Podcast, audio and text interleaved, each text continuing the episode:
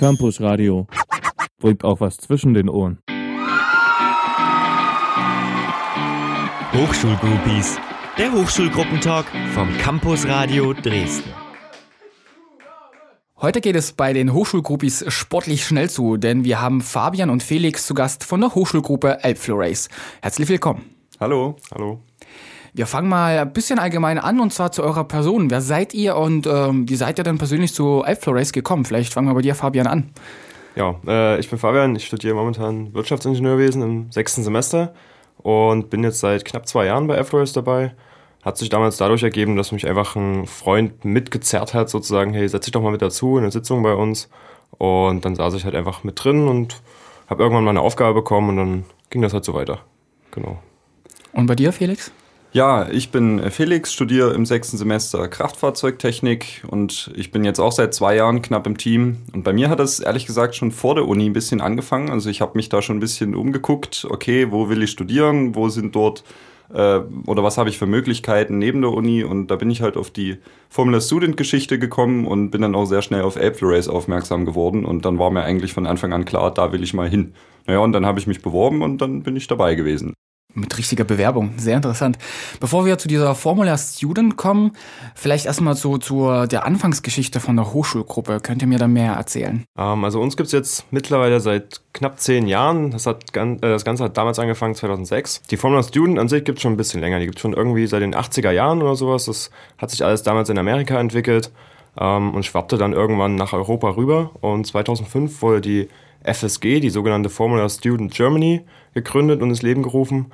Und seitdem gründen sich immer mehr deutsche Teams. Wir sind dann halt 2006, also ein Jahr später, dazugestoßen und haben dann angefangen, unser erstes Auto zu bauen, wofür wir knapp zwei Jahre gebraucht haben. Und dann sind wir 2008 auf die ersten Events gefahren. Und da sind wir schon beim Thema. Das ist, glaube ich, wahrscheinlich so die spannendste Tätigkeit mit bei euch, so wie ich das so einschätzen konnte als Leier. Diese ähm, Fahrzeugentwicklung für diese Formula Student. Wie genau läuft es dann eigentlich ab? Also ich stelle mir das unglaublich kompliziert vor, vor allem als Student. Ja, also es ist eine relativ komplexe Geschichte. Also es äh, spiegelt sich alles so in einem Jahr wieder. Man fängt halt an mit der Entwicklung, mit der Konzeption, was möchte man eigentlich bauen, warum möchte man das bauen. Äh, dann geht es weiter an die Berechnung beispielsweise. Es muss natürlich auch alles berechnet werden und die Konstruktion. Das heißt, wir sitzen dann alle im äh, CAD-Pool und konstruieren dann unser Fahrzeug am Rechner und dann geht es später an die Fertigung. Und ähm, wenn das Auto dann fährt und ordentlich getestet wurde, dann fahren wir auf die Events, was dann so natürlich der Höhepunkt der Saison ist oder ich sag mal das große Ziel, worauf man hinarbeitet. Naja, und dann am Ende geht es quasi wieder von vorne los. Wie kommt es eigentlich zu den interessanten Namen? Also es sind ja mehrere Fahrzeuge da, die existieren und wie kommt ihr eigentlich auf den Namen? Also ähm, anfangs oder die ersten Fahrzeuge beginnen ja alle mit A. Und diese Namen sind quasi nachempfunden von äh, ja, Gottheiten sozusagen. Ähm, als wir dann die E-Fahrzeuge oder als wir dann mit den E-Fahrzeugen angefangen haben, also mit den äh, elektrisch betriebenen Rennwagen, haben wir dann hinten das großgeschriebene E eingeführt und ja, das spiegelt halt einfach die, den Antrieb des Fahrzeugs wieder. Und die Namen, die wir jetzt aussuchen, sind quasi vom Team gewählt. Wir machen dann immer eine Umfrage. Leute, schlagt mal Ideen vor, welche Namen würden euch gefallen, auch so ein bisschen mit Hintergrund, warum dieser Name und so weiter. Und dann gibt es dann eine Abstimmung und am Ende erscheint dann der Name und wir sind alle furchtbar stolz darauf, dass es so ein Name geworden ist. Das ist äh, durchaus verständlich.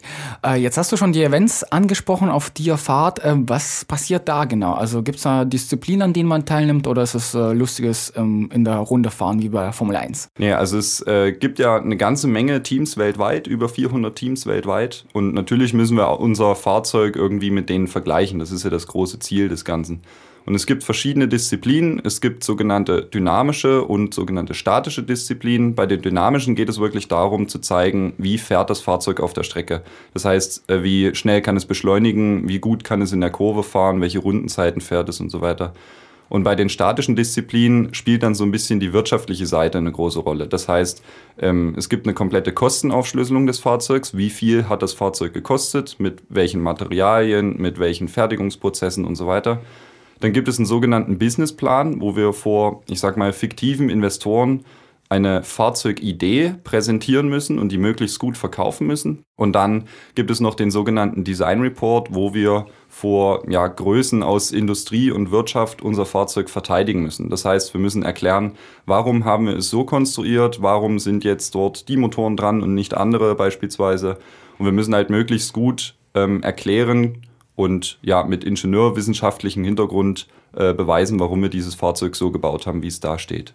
Also ein ziemlich breites Spektrum, was man da leisten muss. Habt ihr Erfolge verbuchen können in diesen Disziplinen? Ja, logischerweise, zum Glück. Wir waren ähm, 2013 mit Katie ähm, auf Platz 5 in Hockenheim und in Silverstone. Das sind zwei der größten Events in Europa.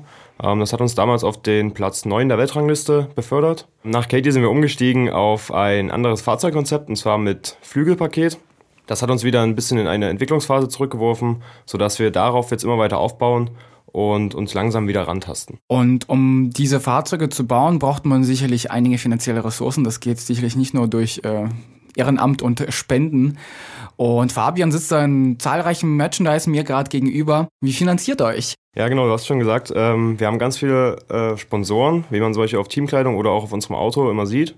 Ähm, diese unterstützen uns mit finanziellen äh, Mitteln oder mit ja, Fertigungsschritten und Fertigungshilfen oder auch manche nur mit Know-how. Das heißt, wir haben äh, Kontakte zu Ingenieursbüros, wo wir sagen können, okay, wie machen wir dies und jenes und die vermitteln uns dann Wissen einfach weiter.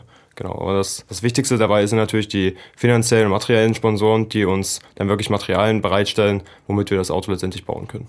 Also es ist nicht nur eine Spielerei, arbeitet sogar quasi mit praktischen, also aus der Industrie, mit praktischen, genau. weiß ich nicht, äh, Elementen, genau. Bauteilen. genau, wir haben ähm, also industrielle Fertigungstechniken ähm, und natürlich auch den Kontakt zu großen Firmen, den wir bei uns dann auch erlangen, ähm, was dann auch schon eine sehr gute Vorbereitung auf äh, spätere Kommunikation ist mit Firmen. Ja, das ist ja einiges wert beim Studium, so wie man das kennenlernt nach einer Weile. Um jetzt mal etwas tiefer in eure Hochschulgruppe selbst zu blicken, wie sieht denn da so der Alltag aus? Also wie seid ihr organisiert und wie oft äh, trefft ihr euch denn so? Ja, da müsste man vielleicht erstmal ein bisschen bei unserer Vereinsstruktur anfangen. Also wir bestehen im Prinzip aus einer ja, kleinen Pyramide, möchte ich mal so sagen. Also wir haben momentan eine Doppelspitze, das heißt einen technischen Leiter und eine wirtschaftliche Leiterin. Und darunter befindet sich die Modulleiterebene. Module kann man so erklären wie, ich sag mal, ja, Unterteams. Also es gibt zum Beispiel das Modul Marketing, wo der Fabian jetzt hier sitzt, oder das Modul Antriebsstrang, wo ich mit dabei bin. Und diese Module kümmern sich halt um einzelne Aspekte des Fahrzeugs oder des Vereins. Und in diesen Modulen sind dann die entsprechenden Mitglieder natürlich. Dann haben wir für die Organisation jeden Mittwoch äh, eine Teamsitzung, wo sich das ganze Team versammelt und so quasi ähm, ja, berichtet wird, was in der letzten Woche passiert ist, welche Termine beispielsweise anstehen, welche wichtigen ähm, ja, Unterschriften gesammelt werden müssen oder wie auch immer. Und dann gibt es die Modulsitzung, wo sich halt das Modul selber zusammentrifft und ähm, ja, den Fertigungsstand bespricht oder in der Konstruktion halt irgendwelche Probleme zusammenlöst und zusammen irgendwelche Aufgaben halt ähm, ja, bezüglich des Fahrzeugs löst. Du sagtest, äh, das ganze Team. Wie groß ist denn After Race eigentlich? Wir sind momentan ca. 70 bis 80 Leute. Boah, das ist eine ganz schöne Zahl. Und äh, diese 70 bis 80 Leute, aus welchen Studienfächern bestehen die denn? Also wo kommen denn eure Mitglieder so alles her? Also die hauptsächlichen Bereiche sind bei uns ähm, Maschinenbau, wie sich wahrscheinlich schon vermuten lässt, mit Vertiefung Kraftfahrzeugtechnik oder ähnlichem und die Wirtschaftswissenschaftler. Allerdings haben wir auch Studenten aus äh, Law and Context oder Psychologie.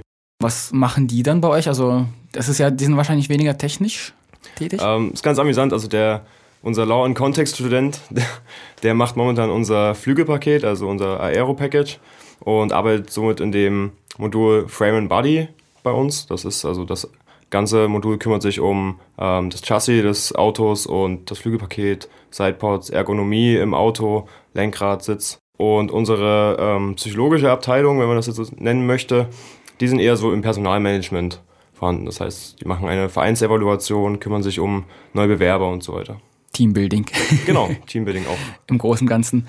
Ähm, genau, es klingt ja sehr technisch. Da ist ja natürlich die Frage nicht weit weg, wie sieht es denn da mit der Geschlechterverteilung aus?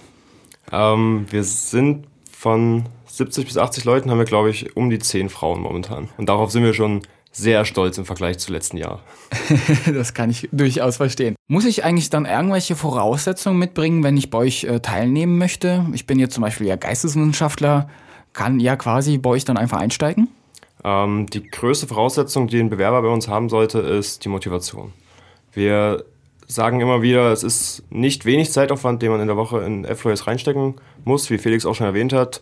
Zwei Sitzungen, die ja eigentlich als Pflichttermine zu erachten sind, plus die Aufgaben, die man selber noch zu erfüllen hat. Das heißt, die wichtigste Voraussetzung ist natürlich Motivation und du musst natürlich mit dem Auto oder mit dem Team arbeiten wollen. Ansonsten kriegt man bei uns eigentlich alles beigebracht. Also Katia, irgendwelche Programme oder jetzt bei mir beim Marketing eher Richtung Photoshop, sowas bringen wir uns dann schon selber bei und helfen uns auch gegenseitig. Was passiert bei euch äh, dieses Jahr eigentlich noch? Also ich habe zum Beispiel das sogenannte Rollout gesehen. Was passiert bei diesem Rollout eigentlich? Genau, am 21. Mai feiern wir unseren Rollout und das ist so die feierliche Enthüllung unseres neuen Rennwagens diese Saison. Da laden wir Freunde und Familien und vor allem Sponsoren ein und feiern dann mit ca. 300, 350 Gästen im Audimax ähm, ja, die Enthüllung des EFR 09 E06, also neuntes Auto, sechstes E-Auto. Das ist so das Event, auf das wir als erstes hinarbeiten. Könnt ihr da schon mehr verraten, was quasi in ein paar Wochen passiert? Das Fahrzeugdesign selber ist natürlich noch geheim. Wir selber wissen auch noch nicht mal den Namen von dem Auto. Also wir haben zwar abgestimmt darüber, wissen aber nicht, wer letztendlich gewonnen hat. Das heißt, sowas können wir natürlich noch nicht verraten. Wer das Ganze aber angucken möchte, der kann auf unserer Website auf jeden Fall einen Livestream dann noch angucken, ähm, den wir wahrscheinlich wieder bereitstellen werden, um dann Näheres auch herauszufinden. Und ihr sagtet ja, ähm, 2006 habt ihr euch gegründet als Verein. Und ja, wir haben 2016, also feiert ihr dieses Jahr Zehnjähriges. Wird das mit viel Sekt und äh, viel Häppchen gefeiert? Wir werden vor allem mit Alumni feiern, also unseren ehemaligen, ähm, werden die wieder einladen und dann alle Autos nochmal Revue passieren lassen, alle Saisons Revue passieren lassen und dann so ein bisschen in Nostalgie schweben wahrscheinlich. Aber auch Sekt und Häppchen werden natürlich dabei sein. Und jetzt zum Abschluss für alle Interessierten, die das jetzt hören, wenn man Lust bekommen hat, bei euch teilzunehmen, wie komme ich zu euch? Was muss ich dafür tun? Dann geht man ganz einfach auf unsere Website oder auf unsere Facebook-Seite und dort findet man den sogenannten Mitglied werden-Button, der einen dann auf eine Seite führt mit ganz vielen Stellenbeschreibungen, für die wir momentan Leute suchen. Man kann sich natürlich immer auf eine Stelle bewerben, aber wie es dann auch im echten Leben ist, man kann auch eine Initiativbewerbung schreiben. Das heißt, man schreibt uns einfach an job.elfrace.de und sagt, was man machen möchte, wer man ist, was die Motivation ist. Und dann schauen wir mal. Tritt man dann bei euch damit äh, automatisch dann dem Verein bei oder ist es dann lose? Nein, dadurch bist du erstmal in den Bewerbungsprozess aufgenommen. Ähm, ein richtiger Mitgliedsantrag zu einem ordentlichen Mitglied äh, folgt dann später. Und wenn ich quasi angenommen wurde, habt ihr Mitgliedsbeiträge, die man zahlen muss? Ja. Ähm, der momentane Mitgliedsbeitrag beträgt ungefähr 30 Euro im Jahr. Ja, das ist ja doch sehr gut finanzierbar. Ich sprach mit Fabian und Felix von der Hochschulgruppe Elbflorace. Vielen Dank für das rasante Gespräch. Dankeschön. Campus Radio. Im Netz unter www.campusradio Dresden.de